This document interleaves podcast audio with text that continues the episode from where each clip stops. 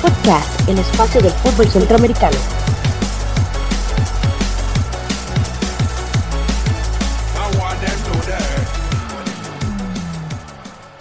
Buenas, ¿qué tal amigos y amigas de Footcast, el espacio del fútbol centroamericano? Estamos acá el día de hoy en el segundo episodio. Mi amigo Jonathan Hola, hola, buenas. y mi nombre es José. Vamos a hablar de varios temas. Eh, nos pueden seguir en las cuentas de Twitter. A Jonathan lo pueden seguir en arroba taco de jara y a mi persona en arroba jaguardp. Recuerden también pueden seguir la cuenta oficial de Footcast en Facebook, Footcast CR.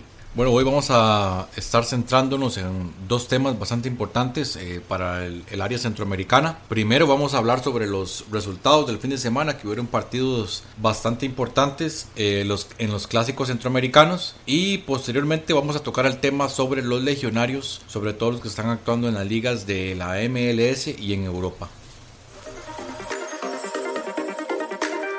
Bueno, vamos a iniciar con el repaso de los clásicos a nivel centroamericano que hubieron el fin de semana. Realmente una jornada bastante interesante porque sobre todo tres partidos que coincidieron el mismo día, precisamente el, día sábado. Y primero que todo, bueno, estuve observando el, el clásico hondureño, el partido entre el Motagua y el Olimpia. Debo decir, debo ser honesto en que no me esperaba ver un partido tan, tan bonito. Me pareció un partido que por, por momentos estuvo muy muy abierto eh, sobre todo pues este jugador Carlos Discoa que estuvo en la Liga Deportiva Alajuelense me parece un jugadorazo honestamente me sorprende más bien que no tenga tanta participación con, con la selección. Y bueno, como un detalle curioso, este partido fue la inauguración del nuevo estadio en, en Choluteca, el estadio Emilio Williams.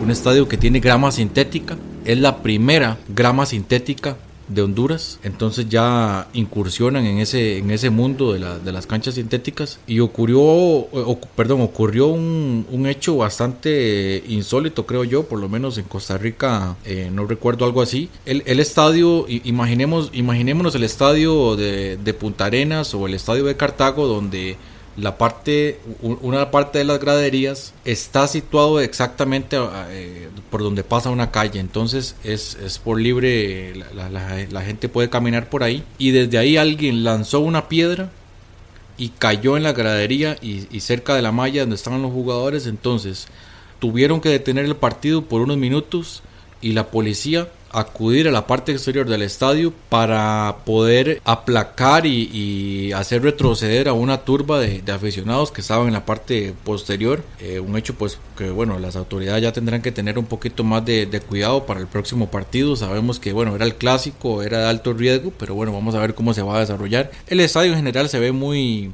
Un estadio bonito, digamos, este eh, pequeño, y bueno, habrá que verlo ya en otros partidos. Sí, también eh, por parte de, del Olimpia también tuvo pues una participación interesante. Eh, bueno, hay que, hay que tener claro que el jugador, el jugador insignia es Carlo Cosli. A pesar de su edad, 35 años, eh, Carlo Cosli sigue siendo un jugador determinante en su equipo y también en la selección, ¿verdad? Porque ha tenido participación. De hecho, recordemos que Carlo Cosli es uno de los anotadores contra la Liga Deportiva Alajuelense y también contra la Alianza en la, en la liga en la liga CONCACAF. También parece interesante lo que hace este muchacho Alexander López extremo por, por derecha. En la selección está usando el número 10, de hecho, y también juega por la misma posición. Un jugador interesante porque tiene una función, a pesar de que empieza por la derecha, es un jugador que se tira al centro como a, a distribuir el balón, tomarlo desde atrás y tirar pases largos. Entonces yo creo que ya eh, para, para un equipo como Costa Rica ya tiene que ir teniendo un perfil claro de ese tipo de jugadores para el partido que van a disputar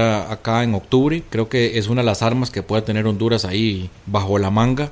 Y bueno, este, al final del partido un empate, empate a uno. Había comenzado ganando el, el Olimpia temprano en el partido, realmente em- empezando el encuentro. Y eh, posteriormente ya, ya vino el empate. El gol del Olimpia fue por parte de, de, Carlos Costly, realmente em- empezando el partido. Y eh, posteriormente fue el empate del Motagua por parte de Rubilio Castillo.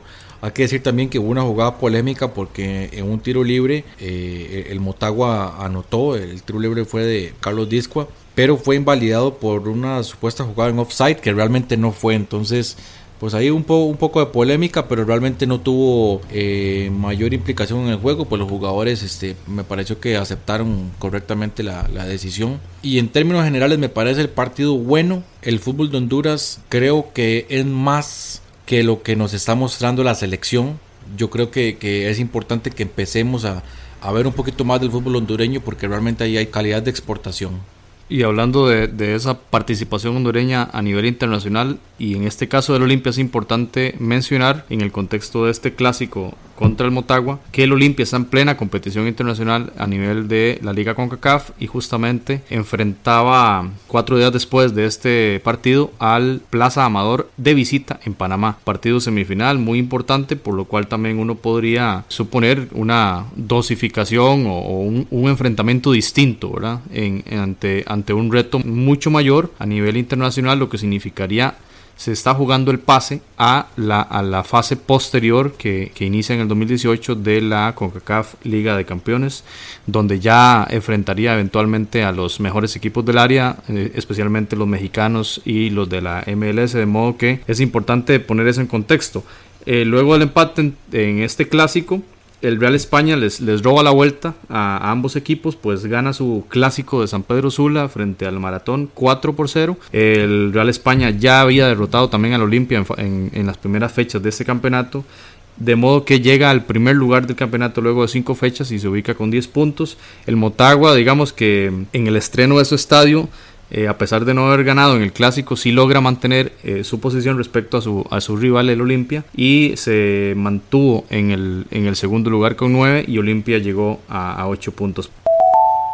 Bien, en el Campeonato Nacional de Costa Rica se enfrentaron el día sábado el Club Sport Herediano y el Deportivo Saprissa en lo que se denomina el clásico del buen fútbol. Un, un, partido, el partido obviamente más destacado de la fecha, donde son los equipos eh, en este momento los que están mejor, mejor constituidos, mejor configurados, con quizá con las, con las estrellas del torneo, se enfrentaban en la casa del Club Rojo y Amarillo. El partido concluye 1 a 1, Heredia no, no aprovechó la condición de local y Saprissa me parece a mí logra un resultado muy, muy importante en el sentido que logra, logra mantenerse ahí en la misma estancia, en la visita quizá la más, una de las más fuertes en el torneo. Eh, los goles fueron al minuto 31, el primer gol el del Deportivo Saprissa iba ganando con una, una incursión por la por la derecha un pase filtrado de, de, Jordan Smith a David Ramírez que hizo una jugada en diagonal y este le pone un pase eh, de taquito, un pase de lujo que le deja el campo abierto sin defensas para la definición de zurda de Luis Stuart Pérez al minuto 31. Saprissa ganaba 0 por 1 y el empate llegó hasta el minuto 67. Luis Ángel Landín en un centro de Keiner Brown. Landín se metió entre los dos centrales y logró empalmar la pierna derecha ante un estático y congelado portero sapricista. El empate en el minuto 67. El partido tuvo algunas jugadas de premio en ambos marcos. Al final, el empate que deja al Club Sport Herediano en la posición de liderazgo con 18 puntos. Gustó, gustó el partido en realidad, yo creo que la gente salió satisfecha. Sí, Saprissa empezó jugando mejor, tuvo control del juego, algunas llegadas. El, el gol de Saprissa es un golazo, o sea, eso no, no, no cabe la menor duda, ese taquito de, David Ramírez. Pero al final eh, Heredia termina siendo más. Y sí, Heredia pues por poco lo gana, pero yo creo que al final el empate es justo y así lo, lo hicieron saber los entrenadores. Entonces creo que ambos salieron satisfechos del partido. Resaltar también que que bueno, Alajuelense ganó de visita en Liberia, 2 a 0, dos goles de McDonald's, ya se mete en cuarto lugar eh, en zona de clasificación por primera vez. Y además de esto, el Pérez Celedón ganó y está en tercer lugar. Entonces, otro de los equipos que, está marcando la pauta, que vienen con un rendimiento, yo creo que bueno, desde el torneo anterior. Bueno, y hablando justamente del rendimiento de jugadores eh, destacados de estos equipos, el sistema de información del fútbol del Campeonato Nacional de Costa Rica, Seafood, nombró a Keylor Soto, el defensor de Pérez Celedón, como el jugador más destacado de la fecha. Así como también eh, encontramos a cinco jugadores de Liga Deportiva Alajuelense, que como Jonathan acaba de mencionar, es un equipo que lleva meses, por no decir torneos, fuera de los puestos de clasificación, que son los primeros cuatro que clasifican a, la siguiente instancia del campeonato. Es la primera vez en mucho tiempo que la Liga Deportiva Alajuelense logra estar allí y se ve reflejado en el rendimiento de jugadores como Patrick Pemberton, su portero, que es quizá el, el jugador em, más emblemático de la actual planilla alajuelense, y por supuesto su delantero Jonathan McDonald con un par de anotaciones que realizó este fin de semana contra el equipo de Guadalupe. Dice este Keylor Soto que su paso por Guatemala le, le ayudó mucho a, mejorar como jugador, la experiencia que tiene. Y bueno, le ha ido bien, tiene tres goles ya en el campeonato. Vamos a ver qué. O sea, si hay que aclarar, bueno, que el, campeonato apenas viene empezando. Tal vez es muy temprano ya para hacer alguna proyección, pero veremos qué, qué puede ocurrir. Y bueno, cambiando ya de tema, eh, pues también en Panamá hubo clásico, lo que llaman el clásico de los títulos, porque se enfrentó el equipo del Tauro y el Árabe Unido, empataron a, cero, un partido que bueno, eh, parece que el partido estuvo agradable en términos generales, pero finalizó con empate a cero también, como detallamos antes, en el caso del, del Olimpia, el Árabe Unido también tiene compromisos de CONCACAF esta semana, entonces tal vez eso pudo haber afectado un poco su rendimiento. Y ya que el día miércoles se van a enfrentar en igual en el Rommel Fernández al Santos de Guapiles. Bueno, y tras el empate de, Tauro con Árabe Unido, eh, deja al Tauro con 14 puntos en la cuarta posición.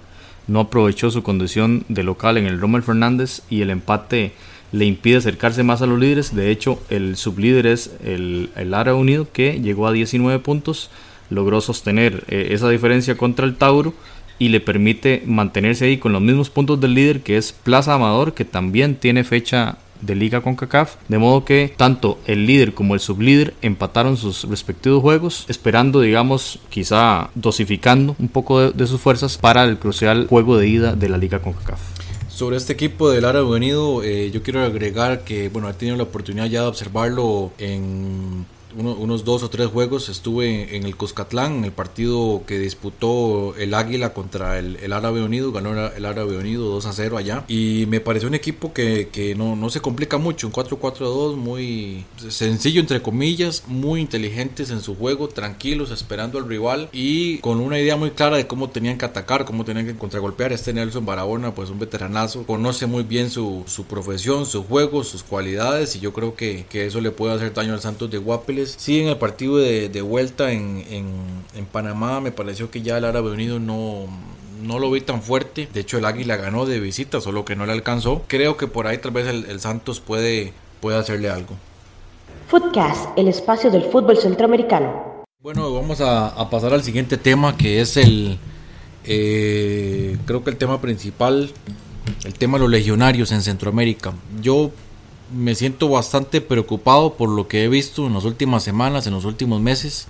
Solo, ¿cuál es la, la competición más importante de clubes en el mundo? La Champions League de, de la UEFA. Exactamente. Solamente de CONCACAF en esta jornada, descontando a los mexicanos, que son siete en esta Champions, tenemos un haitiano que jugó con el Caravaca, Perdieron 6 a 0 contra el Chelsea, es decir, ese equipo está en otro nivel, está en un nivel muy muy muy abajo. Tenemos a Christian Pulisic en el Dortmund, Estados Unidos. Tenemos a un hondureño, Andy Najar, que ni siquiera ha sido convocado por Jorge Luis Pinto. Perdió ayer el, el Anderlecht. Y tenemos a dos jugadores de Costa Rica. Pero por ejemplo, el día de, el día de ayer con el Celtic, Christian Gamboa ni siquiera fue convocado y Brendan Rodgers prefirió meter a un niño de 18 años a debutar en Champions por el lateral derecho y meter al lateral derecho titular como central en lugar de Gamboa. ¿Y qué hizo Neymar? Neymar? Pues despedazarlo. O sea, el Celtic no tuvo absolutamente nada que hacer. Y el único, y no creo que yo que tenga que hablar mucho, Keylor Navas. En el caso de México, a pesar de que tiene 7 jugadores en Champions, tampoco es que sea como alardear. Por ejemplo, tenemos a, Raúl Gudiño en el, en el Apoel, hoy no jugó, fue suplente, el portero suplente.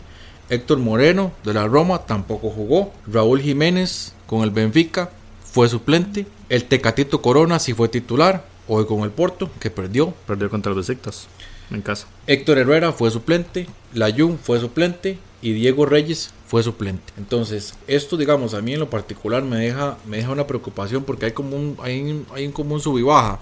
Hay ciertos momentos donde tenemos participación de CONCACAF, pero al día de hoy me parece que todas las selecciones, las selecciones más fuertes de CONCACAF, no tienen presencia en la máxima competición europea. Y aquí viene Viene el tema de los centroamericanos que es todavía prácticamente inexistente en el fútbol europeo. Y aquí es donde vamos a hacer un repaso país por país centroamericano a dónde, cuáles son los mercados a los cuales van y realmente si estos jugadores tienen regularidad o logran mantenerse durante, durante tiempo en las diferentes ligas. Así a grandes rasgos, adelantándome un poco, yo creo que los mercados más importantes en este momento son la MLS como el número uno, indiscutible, y yo voy a colocar en un segundo lugar ligas de segundo y de tercer nivel en Europa.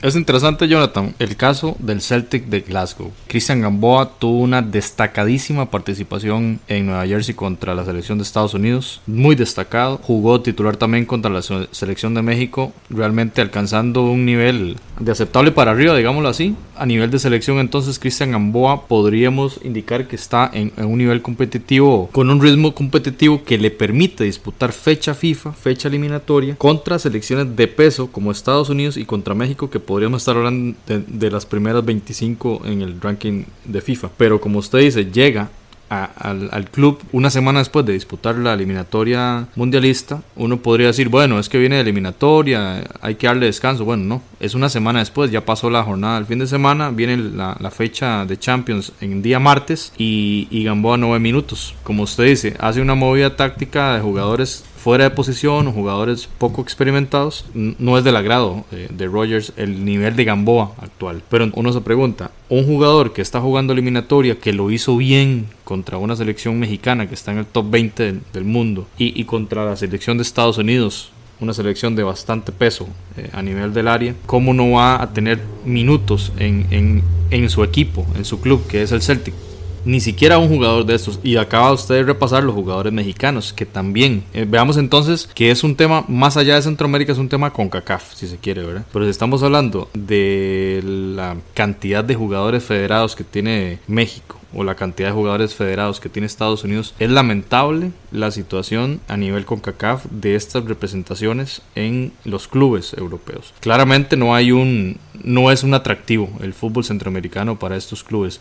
El caso de Navas lo vamos a dejar aparte, ya eh, sobra sobra hablar de él con un rendimiento muy alto y demás, pero es quizá la única excepción de jugadores centroamericanos y en este caso inclusive más allá con CACAF que tienen una destacada participación en sus clubes eh, en Europa. Veamos ahora en lo nuestro, en Centroamérica. Revisando los datos que hemos eh, construido de Guatemala, Honduras, El Salvador, Nicaragua, Costa Rica y Panamá, no hay jugadores, no tenemos jugadores en la liga más importante de, del área que es la Liga MX. No hay jugadores allí. Si bien Costa Rica cuenta con Andy Reyes y Gerson Torres en, digamos, en las escuadras B de estos equipos, ¿verdad? En, las, en lo que llamaríamos aquí a nivel nacional alto rendimiento o equipo de reserva, ¿verdad? Entonces por allí tenemos una bajísima, casi nula participación centroamericana en la liga más importante y hablemos de la MLS como una liga de alzada, una liga que viene con un empuje increíble y la veremos como una de las mejores 10 ligas del mundo muy pronto. Ahí, digámoslo así, que es el principal destino, como ahora usted indicaba, es el principal destino de jugadores hondureños, costarricenses y panameños en primera instancia, donde podríamos hablar en el caso panameño, que es la nacionalidad, digamos, de, Centroamérica que más jugadores tiene en la MLS, seguido por Costa Rica y detrás el tema de Honduras. Nicaragua no presenta un solo jugador en la MLS y el caso guatemalteco tampoco. Salvador sí cuenta con dos jugadores en la MLS y un jugador en la liga USL que eh, equivale a la, a la segunda división. En el caso de la liga española, ni Guatemala, ni El Salvador, ni Nicaragua, ni Panamá cuentan con jugadores en equipos de primera división. En el caso hondureño es igual, pero Honduras ha colocado varios jugadores en equipos de segunda división. Quizá el caso más destacado y que digamos da una esperanza, una luz a esta temática ¿ah? de la habilidad de los jugadores centroamericanos de buscar una plaza en un club europeo y en especial de las mejores ligas del mundo es el caso del, Choco Lozano. Anthony Lozano ha sido contratado fichado hace pocos meses por el Barcelona B. Es un caso muy interesante al que le vamos, le vamos a dar mucho seguimiento en, en Foodcast porque es un caso atípico, si se quiere, dado los, los datos que estamos conversando y es bastante interesante ver el rendimiento. Creo que ya el Choco anotó varias veces en varios de los juegos. Y por supuesto, eh, los costarricenses Celso Borges en el Deportivo de La Coruña, Oscar Duarte Campbell, ahora la nueva contratación del Betis y lo que hemos hablado de Navas. Para seguir completando la información y luego entrar en, en más análisis, para el caso de la Serie A italiana, hay un único jugador centroamericano jugando en esta división, que es quizá una de las top 4 ligas del mundo. En el campeonato italiano, el único jugador centroamericano se llama Giancarlo El Pipo González y juega en la Boloña. Eh, la, la temporada pasada jugó en el Palermo brincó a este equipo, pero no vemos contrataciones, nuevas contrataciones de, de jugadores centroamericanos y, en la serie. Y está haciendo banca el Pipo. Hay que ver, le está costando un poco, hay que ver que se vaya ganando la confianza de, de Donadoni, que es el técnico del Boloña. Se me olvidaba agregar, porque antes se me, se me escapó el dato, faltaba un jugador más de CONCACAF, que es Ativa Hutchinson, canadiense, que está jugando con el Besiktas, que de hecho es el jugador de CONCACAF que tiene más participaciones en competición europea. Para que veamos que, bueno, yo creo que, que no es un jugador desconocido, pero no es así como la gran figura del fútbol de CONCACAF. Solamente les voy a dar algunos datos para que veamos qué cosas han pasado en, en CONCACAF y en el nivel en que estamos. Por ejemplo, ¿quién es el jugador de, Centroamérica con más goles en competición europea? Julio César Deli Valdés, 17 goles. Jugó con el Cagliari, el PSG y el Málaga. ¿Quién es el jugador de Centroamérica con más participaciones en competición europea? Emilio Izaguirre, 41 partidos jugó con el Celtic. Hoy en día está en Arabia de Costa Rica, por ejemplo, el, el jugador que, que, ha tenido más participaciones es Cristian Bolaños con el Odense y el Copenhagen. Hoy en día ya fuera de ese mundo. Y para completar lo de, las, lo de las anotaciones, el jugador después de Deli Valdés, el siguiente centroamericano con más goles es Brian Ruiz con 7, sumando los del, los del el Gent, 20 y el Sporting. Y le sigue nada más y nada menos que Michael Barrantes con el Allison con 6 anotaciones en Copa UEFA, en, en, la Europa League. Y pasando a la Premier, que es quizá la mejor liga del mundo hoy por hoy, el, el, jugador que Costa Rica tenía ahí en representación, Brian Oviedo, su equipo el Sunderland, descendió a la Championship, que es la segunda división de Inglaterra, y está, está jugando en esa competición, ha pasado por muchas lesiones y demás, toda la historia que conocemos, y es el único representante, bueno, en realidad no hay representantes centroamericanos en la Liga Premier de Inglaterra. Ahora, como mencionó Jonathan antes, si hacemos el repaso de ligas de segundo o tercer nivel en Europa, podríamos hablar de Andy Najar, por ejemplo, colocado en la, en la, en la liga belga con el Anderlecht, bueno, que está jugando Champions. Es, es quizá uno de los, de los referentes en esas ligas B, el, el, el caso del hondureño. Y podríamos luego brincar a representaciones en equipos de segunda división de España, como los casos que ya mencionamos de los hondureños Lozano, Brian Acosta y Jonathan Mejía, ¿verdad? Eso, esos quizás son los casos más destacados en la segunda división de España. Pero por, ya hablando de otras ligas, por ejemplo, el caso de Emilio Izaguirre jugando en un, en un equipo de Arabia Saudita, jugadores en la India, jugadores en Grecia, como el caso de Alfredo Mejía, el, el hondureño. De modo que podríamos ver cómo la dificultad de llegar a las grandes ligas europeas ha sido una constante, como usted lo indicó, si queremos remontarnos a, jugadores que pasaron por esas eh, principales ligas, en el caso panameño de Eli Valdés, en el caso costarricense hay que regresar a, casi que a, a, Pablo César, Pablo César Guanchop, o el caso del Rey David en, en, en el fútbol italiano, el hondureño, y, habrá algunos casos más, obviamente el mágico González, pero vean que entonces tenemos que remontarnos mucho, mucho, mucho para atrás para poder, digamos, identificar figuras centroamericanas pasando por las principales ligas. ¿Cuál es la conclusión o, o una de las conclusiones? Bueno, que entonces un mercado más atractivo, pensándolo para el negocio, no sabemos las razones, habrá que estudiarlas, es el fútbol de Estados Unidos. Y ahí lo que queremos eh, subrayar es la presencia bastante fuerte de jugadores de Panamá en esta liga. Eh, podríamos interpretarlo como un crecimiento del fútbol panameño, encontrar eh, que, los, que el biotipo del jugador panameño es bastante adaptable a, a, lo que quiere, a lo que busca esta liga estadounidense, que como dijimos antes va en crecimiento. Los jugadores costarricenses también, dicho sea de paso, el hecho de la de ubicar, digamos, los, calendarios a diferencia de otros campeonatos, le permite a la Selección Nacional de Costa Rica utilizar más que todo una base de jugadores de la MLS para la fecha, la fecha anterior de FIFA. y, y, le sirvió de base. Ese ritmo de la MLS le sirvió a la selección nacional para lograr esos cuatro puntos de la jornada anterior. Justamente basándose en Rodney Wallace, basándose en Marco Ureña, en David Guzmán, en Bolaños, en Waston, Calvo y Venegas, ¿verdad? Todos ellos de la MLS.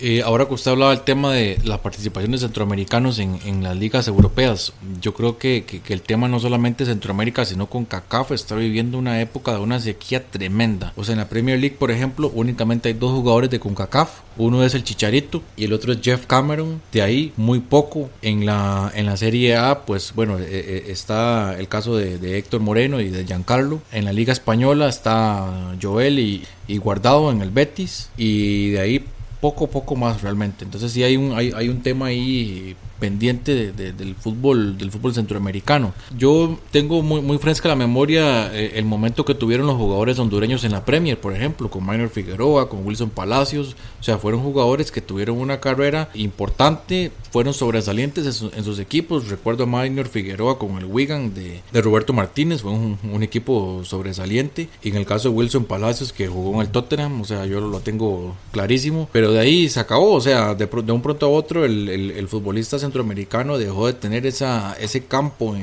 en, esas ligas. Bueno, por ahí también pasó Brian Reese en el Fulham. Pues no, no, realmente no tuvo un paso importante. El equipo tampoco le favoreció, ¿no? Es, es, un equipo, es un equipo que el estilo de juego no le, no le convenía definitivamente a Brian Reese, tratando de excusarlo un poquito. Y yo creo que, que por ahí, pues, de, de, después ha, ha sido bastante difícil en la Serie A también mantener ese ritmo. En algún momento tuvimos al, Tuma, estuvo también David Suazo. Y ahora está el Pipo a nivel defensivo. Ha pasado por un momento difícil en el Palermo. Y vamos a ver qué, cómo le va también a, a Héctor Moreno, que puede ser una ficha importante para, para, para CONCACAF. Para Centroamérica sí es difícil. En el caso Tico es importante. Hay, hay un debate a nivel, a nivel nacional. Bueno, poco menos que un debate. En realidad ha habido alguna discusión a nivel de prensa, sobre todo, sobre contrataciones de jugadores que uno podría decir nivel estándar para la competición local, que han logrado brincar a ligas como la danesa o la noruega, e inclusive a la segunda división española donde ahora tenemos a, al portero Dani. Dani Carvajal, ex del Deportivo Saprissa. Y entonces ese, ese debate hace entrar otro elemento de análisis que es el tema de los agentes. Ven una enorme barrera para entrar a las mejores ligas, entonces quizá la estrategia sea entrar a una liga clase C, clase B, para ir subiendo de nivel. Yo creo que un tema casi único es el de Keylor Navas, que empezó en Albacete y yo creo que pues ahí me van a, ahí me van a, a contradecir si, si estoy equivocado, pero ni siquiera el sapricista más ferviente aficionado hubiera pensado la carrera que tiene Keylor Navas. Pasó el Albacete al Levante, sí, una gran temporada, pero de pronto ya tuvo ese salto importantísimo en esa temporada de Levante y luego el Mundial, pero es un caso prácticamente único. La mayoría de, jugadores centroamericanos pasan de una de, uh, pasan a una liga eh, categoría C, si acaso a una B y muy pocos contados con los dedos los que llegan realmente a, a, a competir en una liga A y menos los que logran quedarse. Y casos ahí sí tenemos muchísimos. Joel Campbell, por ejemplo, no ha tenido chance. Y para ser honestos, me parece que el nivel de él, él es un buen jugador, pero me parece que el nivel no es para el Arsenal. Él está para jugar en otra liga, en una liga que le sea más conveniente a su, estilo de juego. Y ojalá que pues que le, se le dé, tal vez en, tal vez en el Betis, yo creo que, que sí tiene una oportunidad. En Portugal me parecía que también tenía oportunidad. El caso de los agentes, yo creo que es vital, eso es muy importante. En el caso de, de, de los futbolistas costarricenses, bueno, la mayoría están trabajando con, con el señor Batica. Yo creo que Batica eh, le ha generado buenos réditos al fútbol costarricense, por lo menos la colocación de jugadores, pero tal vez no, no en, esas, en esas competiciones eh, que realmente nos, nos gustaría ver jugadores. Eh, en esa transición que menciona Jonathan, uno se pone a pensar en el caso de Yeltsin Tejeda, que llegó a un equipo francés, eh, ese equipo desciende y no logra mantenerse Yeltsin allí, y venía de jugar la Copa del Mundo de Brasil 2014. Es decir, uno pensaría que una Copa del Mundo servirá de una vitrina tal que les llevará a los mejores jugadores de las selecciones a ir al menos a equipos, digamos, de tabla baja de las mejores ligas. Pero esto no lo ha garantizado. El caso de, su, de los últimos cuatro años No hay evidencia para, para indicar eso. Jelsin entonces ahora está jugando en Suiza. El otro caso interesante, bueno, inclusive Joel Campbell en una de sus eh, N cantidad de préstamos que ha tenido de parte del Arsenal fue a jugar al Lorient, un, equipo francés y también el paso no fue, digamos que, muy destacado. Y el otro caso interesante que iba a mencionar es el caso Portugal, que digamos que podría uno decir que es una, una liga, digamos, a nivel B, por debajo de, la, de, las, de las cuatro grandes, digamos. Y allí el caso más reciente es el de David Ramírez, jugador actualmente en el Deportivo Saprissa. Jugó una temporada con un equipo de mitad de tabla para abajo.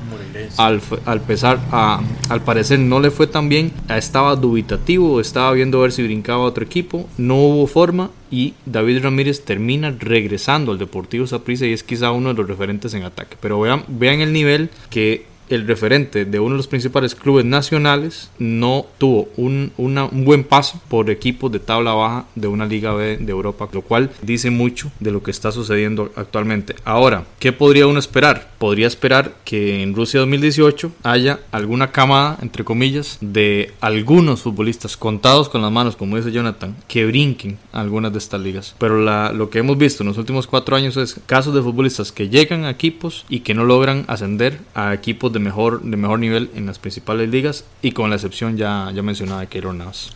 Eh, voy a dar una nota positiva. Yo creo que por lo menos para el fútbol panameño, a tener una época de muchísima sequía, me parece que en este momento Panamá está empezando a exportar jugadores. Estábamos haciendo el conteo que para la convocatoria que tuvieron ahora para las eliminatorias, únicamente tres jugadores eran de la Liga Panameña, el resto eran legionarios han tenido un crecimiento importante. Si bien es cierto, no están teniendo jugadores, como decimos, en esas ligas importantes, han ido creciendo.